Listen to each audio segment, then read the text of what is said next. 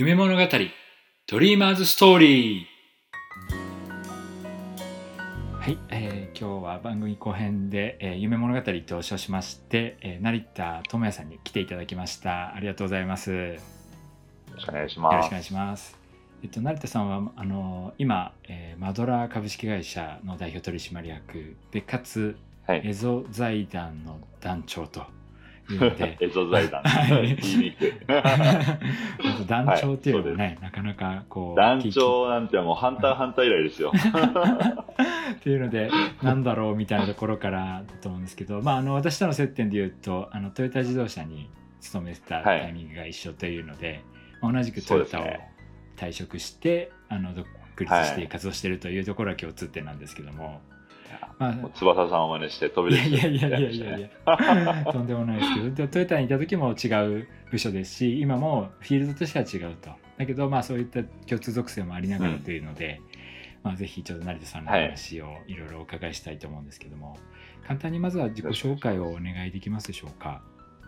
あ、はい、えーよろしくお願いします。えっと、マドラー株式会社の代表取締役と、エゾ財団という北海道経済コミュニティを作る団体の団長、まあ、あの、何なんだろうって感じなんですけど、をやらせてもらってます。成田と申します。えっと、生まれは北海道の千歳市の、からほど近い、あの、新千歳空港ってあるじゃないですか。ありますねあそこから 10, 10分ぐらいの場所が生生まれになって、だけど名字は成田って覚えてもらって、ないつるほども苦笑いをしてもらって、はい。で、まあ、高校まで北海道いた後、えっ、と、大学から東京に行き、うん。えっ、と、その後トヨタ自動車に就職しました。うん。で、6年間、あの、人事部ですね、うん。で、えっ、と、活動させていただいて、うん。えっ、と、まあ、会社役員の方々のサポートだとか、うん。あの、トヨタ自動車は、日本でさ8万人、えっと、グローバルで35万人当時いたので、うんなんかその方々をこう、つなげる仕事というか、人間関係諸活動みたいな言い方してたんです。うん。まあ、なんで、あの、全般ですね。何でも屋さんみたいな感じで動いていて、で、その中の一つで、えっと、入社式を、うんうん。えっと、やるときに、あの、翼さんとですね、一緒にやらせてもらって、うん。あの、この話しててもいいのかわかんないですけど、あの入社式って、あの、新入社員のための式ではもちろんあるんですけど、ただのセレモニーだともう意味ないよねっていうことで、うん。あの、むしろ新入社員こそ一番ワクワクして、あの、ビジョンを持って、新しい人生スタートだっていう時に、むしろ今いる従業員の方が、えっと、なんだろう、おうおうそんな夢持ったってしょうがねえぞっていうような、もう社会はそんな甘くねえぞみたいな人たちが、うん。あの、新入社員をウェルカムってする、そのマインドを変えたくて、うん。あの、従業員のための第二の、あの、原点を見直す時時期に入社式をしようというプロジェクトをやってたんですよね。はいはい。なんです。その関係で、あの、なんだろう、えっと、サラリーマンになっても、うん。えっと、社会に染まらず、会社に染まらず、自分の夢を追いかける人に、えっと、出てもらおうっていうので、翼さんとか、はじめとして、あの、うん。5人の方に来てもらったっていう入社式をやって、あの、うん。イチロー選手とかも巻き込ませていただいて、うん。あの、出させてもらったっていうのをやって、で、えっ、と、その後、あの、その仕事を日本で最後にして、あの、ブラジルに、あの、駐在をさせてもらって、うん僕は当時、あの、日本で、あの、なんなら、トヨタの社長になるぞって言ってたんですけおど、ーあの、ですけど、うん。で、もっと成長して帰ってきますって言ったのに、ブラジル行って、うん。あの、アマゾン川で30歳の誕生日を迎えた時に、うん。俺はなんてちっぽけなんだって思い、独立をしてしまうという。ことで、えっと、会社を飛び出してしまって、で、あのーまあ、ブラジルからうん。辞めて、うん。独立してう、ん。U ターンして、北海道に戻ってくるっていうことをやって、で、会社を今作って、うん。まあ、なんとか宿泊しながら経営とか、うん。いろいろチャレンジをしているというような状況です。よろしくお願いします。ちょっと長くなっちゃいますいやいやいや、もうそれ聞くだけでめちゃくちゃ面白い要素が たくさんあって、もう聞きたいことだらけですけど、まあそういう意味では、はい。あの、なんていうんですかね、いわゆるサラリーマン、まあうん二人とも経験をしながら、その飛び出すってどういうことなのかとか、なんでそこまで思っちゃったのかとか、まあそういう話は、あの多分参考になる方がたくさんいらっしゃるのかなと思って、いや、ありがとうございますけどまずじゃああのこの夢物語ではあのまずその夢を追う方の、うん。えっと、幼少期っていうところから、はいはい。お話聞きしてるんですけどちっちゃい頃なんかそのはい。やりたいこととか夢とかってなんかありました、なんか、ちっちゃい頃は、えっと、僕、その北海道の片田舎出身なんですよね。うん。ものすごい、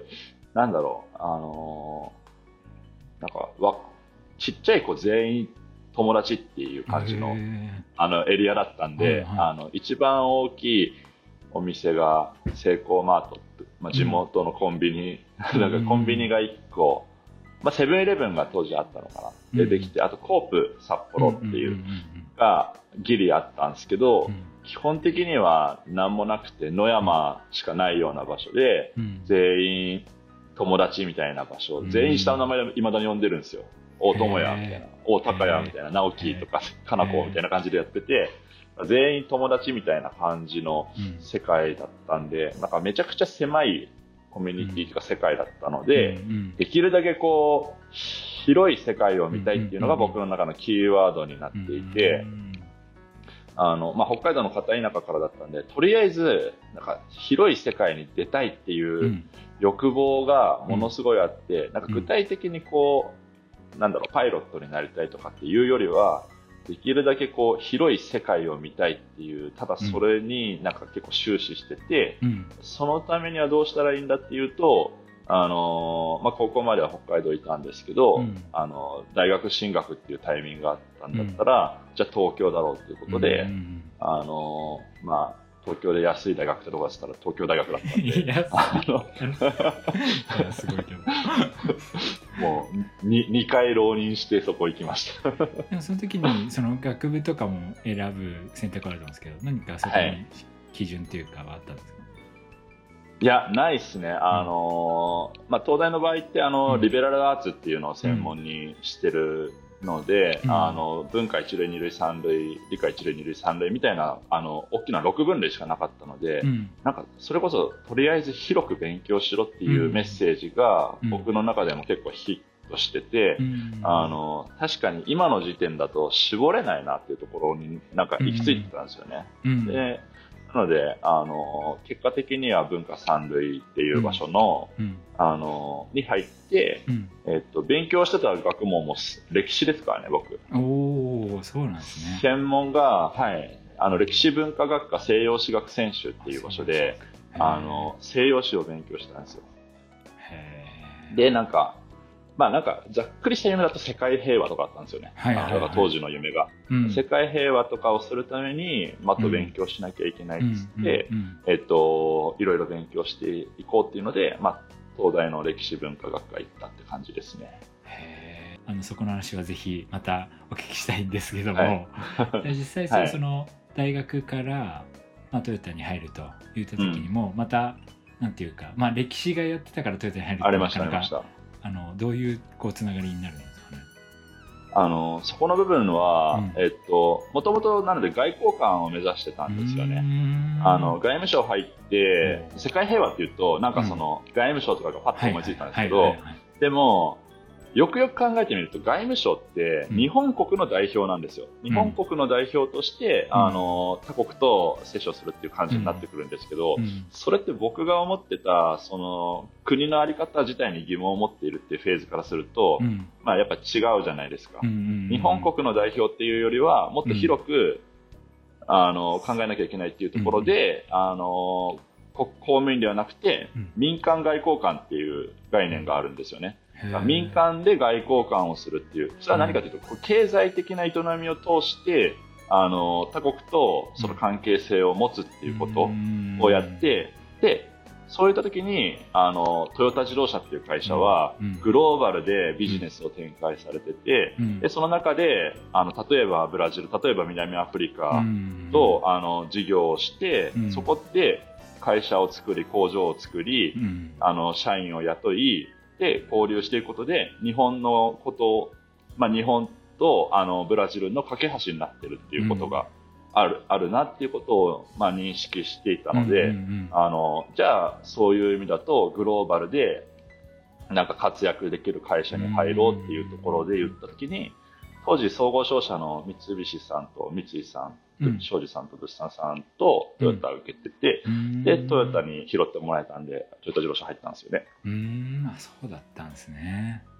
そうなんです。だから車が好きでトヨタに入るっていうね、あのエンジニアの方々とはちょっと違うフェーズで、うんグローバルでビジネスをできるっていうところで、うん。あの、まあ、あの、入ろうっていうことが、うん。まあ、もちろん車は好きなんですけど、うん。車とかバイク乗りだったんで、そっちはそっちで好きだったんですけど、うんまあっていうので、あの、入らせてもらいました。なるほどですねで実際人事に最初にもう配属そうですされて。とねはい。いうところで、えっとそれはなんていうんですかねあの希望だったんですか？それともいや、全くですね。全くっていうのが変ですけど、うんまあでも、一番面白い仕事ができる場所がいいなとは思っていたので、うんうんなんか、トヨタに入ると聞いて、生産管理部であの TPS を勉強したい、トヨタ生産方式を勉強したいっていう人とか、うん。まあ、調達行ってとかっていうのはあったん。ですけどうん僕は基本的にあんまなくて、うん。なんかより広く、より広くっていうところで考えたときに、なんでしょうね、まあ、ありがたいことに、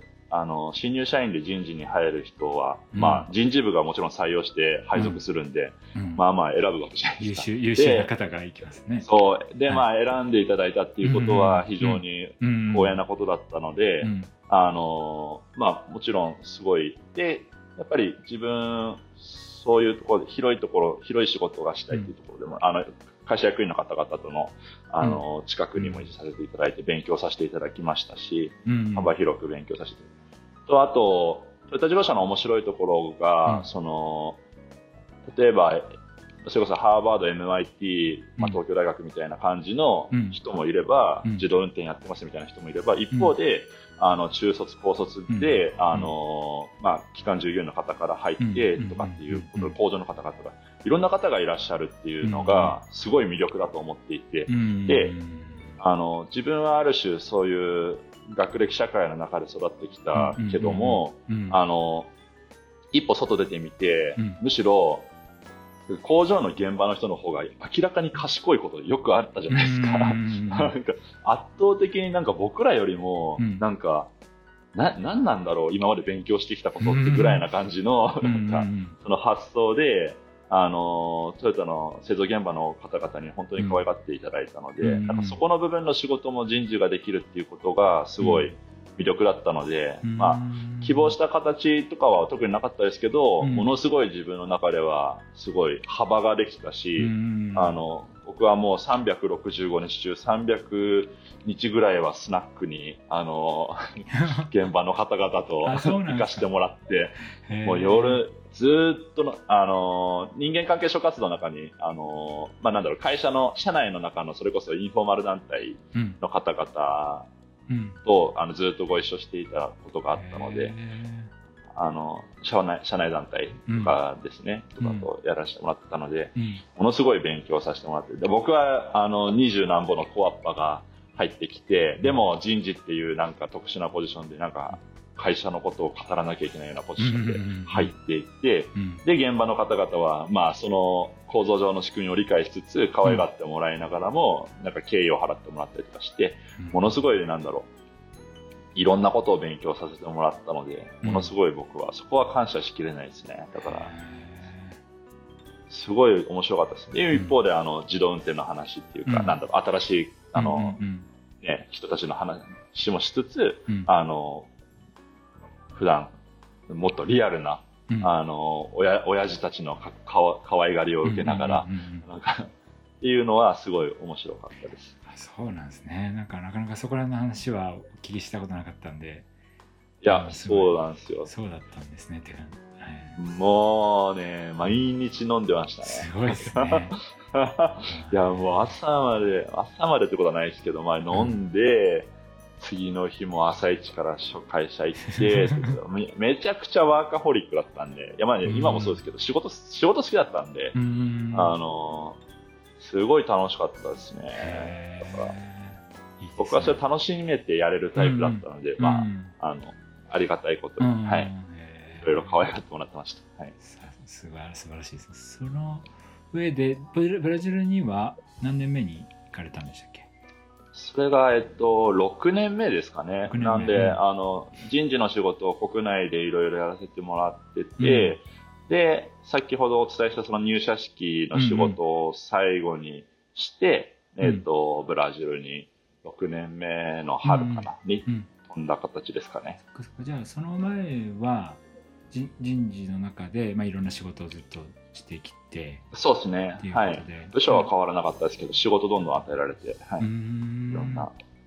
なるほどですねじゃあそのちょっと入社式の話もあの少し深掘りできればと思いますけど、そのブラジルに行くっていう自体のきっかけは、うんご自身でさらになんか外を見たいみたいなところからあそうですね。まあでも、あの、もともとこう会社の制度で、修行派遣制度っていううんのがあって、入社何年目かに、えっと、海外に行ったりとか、うんうん。あの、他の事業体に行かせてもらうっていう制度があって、うん。で、その修行派遣制度のタイミングが僕に回ってきて、うん。で、えっと、お前はブラジルだって言われて、うん。あ、ありがとうございます。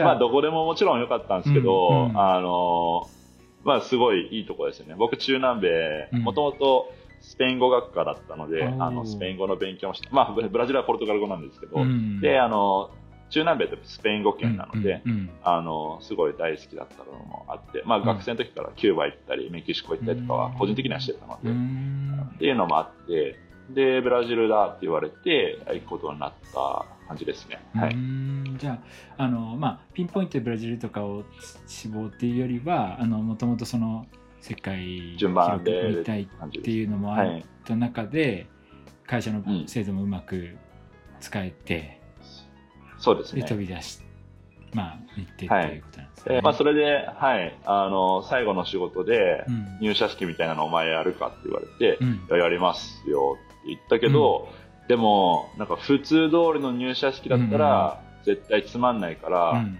あの、てか僕らも覚えてないじゃないですか、正う直ん。入社式のことなんて。そうなんか社長が喋ってたかなっていう。しかもその喋ってることもキーセンテンスないし、なんかふわふわして、まあね、例年通りのこと。いや、それは絶対嫌だと思って、そんなの、うん。この合理的に勝負しなきゃいけない時代の中でうん、時間の無駄だし、うん。あの、ものすごいコースも使うから、うん。それじゃ嫌だって言って、うん。思って、うん。なんか仲間と相談しながらで、うん。てかそもそも、やっぱり、まあ今回のドリモンさんとかの話にも近いと思うんですけど、なんかやっぱこう大人がずっとワクワクしてなきゃいけないし、うん。夢見続けなきゃいけないのに、てかうん何のために会社入ってんだよみたいな、あの、機械みたいになんかサラリーマンで、うん。あの上司の言いなりになってるようなやつじゃなくて、それもぶち破って、うん。やりたいことやるべやみたいなことを、僕らは発信すべきだなってことで、で、入社式っていうのは、うん。あの、新入社員のための会でももちろんあるんですけど、うん。新入社員なんて今のデジタルネイティブたちなんて、うん。むしろさらあの今の30代、40代、50代よりもうん。未来見てるわけですよ。うん。もっとこういう世界になるよね、みたいな。そんなのがあ当たり前で育って、そんなキラキラしたエントリーシートを持ってうん。入ってきてんだから、うん。あとはそれをいかに潰さないで伸ばしてあげるかとか、うん。まあもちろんその、基本的なことはありますけど、うん。でもそういう前向きなことをやるべきだなっていうところに至って、うん。あの新入社員はもちろん超ウェルカムするし、うん。あのみんなで変えようぜってやるし、一方で、その、おうおう来たな、おう社会はそんな甘くねえぞ、うん税には、うん。そうじゃなくて、お前は何のために会社に入ったんだっていうことを、当時、あの、会社でいうところのスタートやインポッシブルっていう、うん。あの、キーワードをうん出してたタイミングだったので、うん。その、あなたの Your Impossible 何だったんだっけみたいな。今は不可能だと思われるけど、うん。やりたいって思ってること。そんななんかこう、ね、あの、維持霊光並べて、なんかうん。綺麗に言ってるだけじゃなくて、うん。もう泥臭くやろうぜみたいな感じで、その時に、あの、人事制度の中にも、その、2way シートとか、まあちょっとなんかあんま社内の話あるんですけど、あの、なんかその、あの、あったじゃないですか、そのまあコミュニケーションする、はい。うんで、あの、上司に向かって、あな、俺がやりたいことはこういうことですってことを書く欄を作ったんですよね。あー僕、そのタイイミングで。あ、はいそれまでなかったんですね。なくて、あの、業務の、あ与えられてるアサイメントの中、ジョブディスクリプションの中で、ん。なんかやんなきゃいけなかったのを、うん。それを超えてもう、ん。やりたいことだったらなんかあるっていうことをうん。書ける場所がないと、自己表現してう、んなんか自由に、発送できる場所が必要だっていうこととかも、うん。まあ、その、僕の担当ではなかったんで、その担当の方とかと話したりしながら、うん。せっかくのこの入社式の場を通じてうん、夢を語ろうっていうところを、あの、初心に変えろと、何のためなのかを考えようみたいなことを発信しなきゃいけないよっていうことに、あの、うん入社式を転換して、うん。あの、で、イチロー選手にも、あの、先輩がうん。なんとかアクセスして、あの、せあの、イチロー選手のあの映像、最近、うん。あの、SNS でもよく上がるようになっちゃったんですけど、あの、見てもらえれば面白いですけど、二、つ作ったんですよ。うん。それが面白くて、一つは新入社員向け、うん。あの、で、それに対して二つ目が、あの、既存の従業員向け、うんなんか、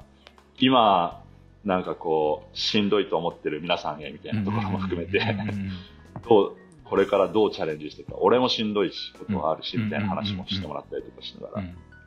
でもや、やり続けてる人を僕は尊敬しますっていうことを、イチロー選手には語ってもらったりとかしたうん。のを流したりとかしながらで、うん。結構だからそういう意味では、今までの入社式に対して、全く、なんだろう、規制概念なくうん。やりたいなっていうのに、うん。あの、で、ね、なんか翼さんとか、うん。その、あの、他の方々にも新しい、例えば未来の、あの、水素エンジンをチャレンジしてる人だったりとか、うん。センチュリーっていう、その、なんだろうな、あの、まあ、最高級の車のエンジンを一人で女性20代の子が作ってたんですよね。うんうん。っていうか、っていうそのチャレンジだとかっていうのをいろいろ見させてもらったりとかしながらで、うんあの、いや、俺らまだまだいけんなっていうのを火つけたくて、うんそんなイベントをさせてもらったんですよね。あのイベントというか、まあ、ないその入社式を今の話のはい聞き手さんからで、そそこまでこうなんですかドラスティックに変えるってすごい大変だと思うんですよね。あの今まで通りやるっていうのだだけでも段取りとして結構大変なのにそれをさらに変えるって言ったらまあ労力っていうのもそうですし多分それに対するなんていうんですかね。まあ反発までいくかわからないですけど何らか、うんうんうん。あのリアクションはあってそこをぶち破るっていうところすらがまず一番大変だと思うんですけどその原動力ってどこに来てるんですか？さっきのその広く世界を見たいっていうところと、まああの、はい。リンクしてるのかもしれないですし、ちょっとそのその原動力ってどこから来てたんですか、いや、そうですね。まあでも、やっぱり仕事をやるなら楽しくやりたいし、うんうんうん。何のためにやってるのかっていうことがうん。結局大事になっていて、うん。で、自分が今、あの、与えられてる仕事が今その範囲、まあ、ふわっと入社式っていうのがあった時に、うん。まあこれ、あの、ブラジル行く前の最後の仕事としてやるんだったら、うん。やっぱ本気でやりたいなっては思って、うん。で、そもそもっていうことを考えていくと、うん。まあ今みたいな話をしてうん考えていって、うん。じゃあ必要なものは何だって言ったら、うん。社長決済だったりとうんか、うんあの、もろもろ必要なんですよね。でもそれに対して、あの、絶対ノーって言わない人だと思ってたんですよ、僕は。うん。あの、今の、あの、秋夫社長は、あの、これ絶対イエスって言うべって思ったから、あとは、そのために、うん。あの、で、まあ、ありがたいことに僕の場合は上司に恵まれていたので、その先輩方が、もう、お成田こんなの書いてきたか、みたいな感じになりながら、うん。企画書を見ながら、うん。おなるほど、みたいな、うん。やってみようか、みたいな感じの人が多かったんですよ。だから、で、やれない理由があったら、やれない理由を超えるための理屈を作ったりとか、うん。その、あの、手段とか、うん。懸念、懸念されてる、その、ケアしなきゃいけない事項に対してケアをしたりとか、うん。その予算の話だとか、まあ、いろんなことを全部含めて、うん。クリアしていくっていうのために、うん。僕はもうあらゆる手を使って、うん。あの、それこそ、だって人事で翼さんとネットワーク持ってるのって多分僕とあと数人ぐらいしかほとんどいない,、ねいないじゃないですか。すね。ある意味で。はい。で、なんかその時の上司の方とか、うん。ないし、まあだから使えるところには全部無理やり行って、すごい。あのね、だから今までの、その、なんか仕事の、ただただ、あの、マニュアル通り、うん。あの、うん。これやって、これやって、これやって、うんこれやってみたいな感じでやっちゃうと、うん。多分こうはなんなかったんですけど、まあそれまでもいろいろ、あの、ご一緒させていただく機会とかを作っていたりとかもしたのもあって、うんうん。まあ今回やるんだったらこういうのがいいよねっていうことを、まあ、提案させていただいて、うん。あの、納得いただいて決済していただくようなうん。のを、まあうまくこうチームビルディングをうん。少しずつさせていただいて、うん。なので、まあ、大きなムーブメントはい。にできたらいいなっていうのでやって、はい、あの、見ましたね。すごいなんかその自分がお電話いただいた時にそういう趣旨で、うんままあなんていうかビデオとして出う演ん。のお話いただいた時に一個成田さんにお伺いしたのがあのまあうんその時もう自分会社を辞めるって決めてたので、そね。その状態で その今入社式の数日後に辞めるっていう状態の人間を出していいのかというので、見ましたね。はい、で、はい。その時の私の上司にも、まあ、一応その話をして、ってはい。いうのをやった時にそれでもいいと。もうそれぐらいしないと会社変わらないんだっていうすごい熱いメッセージをもらって、あそれならもうあの私も安心だしそのむしろ本当に、はい。あのそこにうん。何か貢献できたらっていう思うんうんいで、うん。まあ、参加させてもらったんですけどあのそうであの熱量はなんか普通の人事部の方々の、なんていうんですかトーンじゃないというか 本当になんか有志活動のを見てるようなは感じでい。いやー、そうですよね。うんうんでしたね。だからもう本当に、だからまあ、そういう意味で、あのーなんだろうな、まあ会社としては、あのーなんだろう、抱えて、あの、うん。優秀な人材は出ない方がいいっていうところももちろんあるでしょうから、うん。うん。本当は飛び出すみたいなことよりは管理しやすいっていう方がいいのかもしれないですけど、うん。だけど、考えてみると、うんもともと会社ってみんなで、うん。あのーなんか、あんなことやりたいよねってビジョンに向かって、うん。出資し合って集まった仲間たちが、うん。ごちゃごちゃごちゃってやって、なんか苦しみながら夢を叶えていくっていうためのうん。箱なわけですよ。それがいつの間にかうん、ベーシックインカムみたいな、うん。その社会インフラみたいなことになっちゃって、うん。なんか、いや、飛び出さないことが正義なんだっていうのは、うん。僕は違うと思っていたので、あのーなんか翼さんの夢を応援できる会社でありたいし、うん。あのー当時そういうことを言い出す若者に対して、うん。あのーそんな縛り付けるようなことをしてもいけないと思っていたので、うん。なんかそこをぶち破るためには、うん。別にその若い子たちが新しいことを言っても、うん。それはなんか理解はできないかもしれないけど、うん。許容するというか、あの認めるっていうことが必要だと思うので、うん。まあそれができる会社になったらいいなっていうところもあって、うん。まあ、翼さんがその数日後に辞めることが分かっていても、うん。なんかぜひその夢、むしろこのタイミングでしか言えないことだ、うん。あると思うんで、うん。まあ言ってほしいし、うん。やってほしいなっていうところで、うん。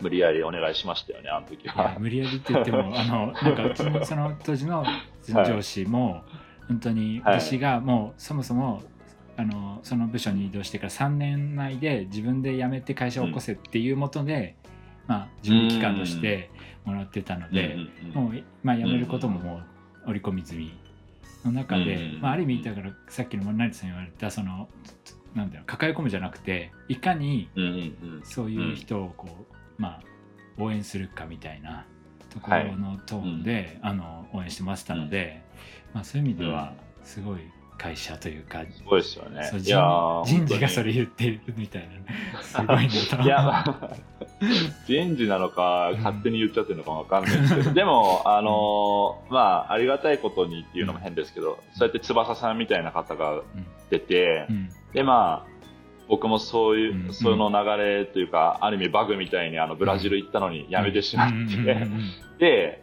人事からすると、うん。まあ、ね、一番身内の、一番元気よく頑張っていたやつが、反旗を翻して辞めたわけですよ。相当怒られましたからね、僕。でも、それも含めて、あの時代にはうん珍しかったかもしれないけど、うんこのブーカの時代とか、うんこの新型コロナも含めた、うん。あの、先行きがわからないっていうののうんリアリティを今感じ出しているタイミングだと思うんですよね。で、あの、いかに、あの、大きな会社といえど、うん。先行きが安泰じゃない。うん。そしたら、あの変化っていうのが必要なんだっていうところのうんムーブメントが今できてきて、うん。あの、人事制度も結構変わってきてるらしいですよ。内部の方も。そうですよね。うん。自分がやってきたこととかやったこと、うん。あの、まあ、ブラジルから飛び出してしまったことも含めて、うん。あの、僕は別に間違ってないと思ってますし、あの、むしろやるべきだと思うし、あの、どんどん進めていく。で、まあ、仲間たちがまだ、な中で頑張ってくださってる、うん。な頑張ってるメンバーは、うそのメンバーなりの思いでやってるし、うん。でも、なんか、一緒にできることがあれば、どんどんやろうぜって言って、まあ、日々、本当、情報交換もさせてもらってますし、うんいい関係性ができてきてると思いますうね。んほどそのブラジルに行ってアマゾン川のほ,、はい。ほとりで。あそうですね。そのはい。独立を決めたと、はい。30歳の時、はい。そうですね。それはどんな心境だったんですか？いやーなんかそうやって意気揚々として、うん。うん。あのーめっちゃでっかくなって帰ってきますよって言って、うん。あの、日本を飛び立ち、ブラジルに着いて、うん。もう最初もうずーっといろんな活動をわーってやっうんうてんたんですけど、うん。あのー途中からちょっと違和感を感じ出して、う。んあのーそれはなんかこう修行派遣で来ているにもかかわらず、うん。なんか、修行じゃないなってなってきちゃって、のは自分が修行の場をもっと設定できればよかったのかもしれないですけど、うん。なんかある種こう、なんか、バケーションじゃないけど、うん。結構海外駐在って、はい。あの、ものすごいこう、なんだろう、恵まれた環境にあるようなうんうんうんところがあると思うんですよね。うんあの、金銭的な面でも、うん。福利厚生的な面でも。うん。でそういった時にもっともっと切り詰めてあの会社を大きくするんだとか、うん。なんかそういう気概うん。というよりはまあうん。そうではないような感じもしちゃってうん。でやっぱりその経営者とうん。僕らの場合なんだろうあの福利厚生とかも福利厚生ってなかなか削減できないんですよね。あの、うん。人事的には。うん。なんですけど、あの、まあ、会社を経営してみると、うん。そのコスト意識とかって当たり前につくと思うんですよね。うん。うん。ですけど、やっぱりそのコスト意識に対して、なんだろう、ブラジルに来て当たり、来てあげてるんだぐらいのポジションの人も、まあ、いないことはないわけですよ。うん。その、大企業サラリーマンだと。うん。うん。だから、その、私たちは来てあげてるのよ、みたいな人たちも、まあ、いないことはないわけですよ。うん。僕らは人事はそういうのに戦わなきゃいけなかったんですけど、うん。まあ戦うは戦うんですけど、でも、まあ守るべきとこと、こう変えれるとこと変えれないところみたいな、いろいろあって、で、なん、なんでこう経営者とうん。やっぱり従業員の差が出るんだろうなって言って、うんやっぱりそれは経営したことないからだなっていうところにも行き着くところがあって、うん。じゃあ本気でこう修行するんだったら、ゼロからうん。1を作る人間になった方が、うん。あの、よっぽど修行だなって僕は思ったんですよね。うん。それで、アマゾン川で30歳の、まあ、誕生日を迎えるうん。設定をしてた時に、あの、あ俺、なんかこう、ちっちゃいなと思って、うん。なんかうん、あの、じゃあ、飛び出て、うん。一丁、成田智也って名前でうん、何ができるのか試すか、みたいなことになって、あの、ブラジル、トヨタとブラジルにいる成田智也従業員からうん。独立して、うん。あの、ゼロからなんかできるかなっていうことをチャレンジしてみようっていうのを決めたんですよね、その時。うん。であの、なんか、本当は2年間ぐらいはいる予定だったんですけど、うん。あの、日本に電話して、うん。あの、帰っていいですか？てか、独立していいですか？ってなって、パそれが、いや、今、今、そう、パードゥンだし、その日なんか、たまたまあの、ポツダム宣言の日だったんですよね。あの、8, 8月15日だああのだったんで、お前さ、みたいな、あうん。ちょっと今こっちはお盆休み中にうん。爆弾落とさないでくれるみたいなこと言われて、なんか、お前今日終戦記念日なのになんで、そんな意味わかんないことちょっとあの、週明けたらうん、ちょっとみんなで相談するわってなって、なんだかんだでわちゃわちゃわちゃってやって、うん。で、当時でも、あの、もう、結構怒られて、もう12時間時差あるんで、日本とブラジル。だから、あの、うまいコミュニケーションがやっぱできないわけですよ。あの、ね、僕がこんな思いでどうやるんだったっていう話をあんまりできなかったんですけど、でもなんか、その、まあ、辞める、辞めるたいんです、みたいな話をして、まあ、めっちゃ怒られて、お前何もなしてないのに辞めるとか言ってんじゃねえぞ、バーガー、みたいな感じで言って。すいません。いや、温かい激励ですよ、本当に。あの、先輩方がすると、うん可愛がってたあいつが辞めるんだ、うんみたいな感じになったから。でも、あの、僕は、いや、でも、何が出せるか分かんないから辞めるんです。やってみてから決めますっていうのが、それこそ2年前、2年半前ですよね。で、辞めて、日本に戻ってきて、うんあの、愛知県で一筆書いて、うん。あの、そこからもう、就職して無職ですよ。いろいろと今、えー、とトヨタ時代のこととかお伺いしてきたんですけど、まあ、ここからさらに今の成田さんにつながるチャレンジというのが始まるかと思いましてちょっとねあの少し時間もある程度か経ってきたので一旦ここで今週はあの終わりにさせていただいてでまた来週、はい。あのその続きお伺いできればと思いますのでちょっともう一週お付き合いいただければと思いますので一旦はいありがとうございます、はいまた来週よろしくお願いします。お願いします。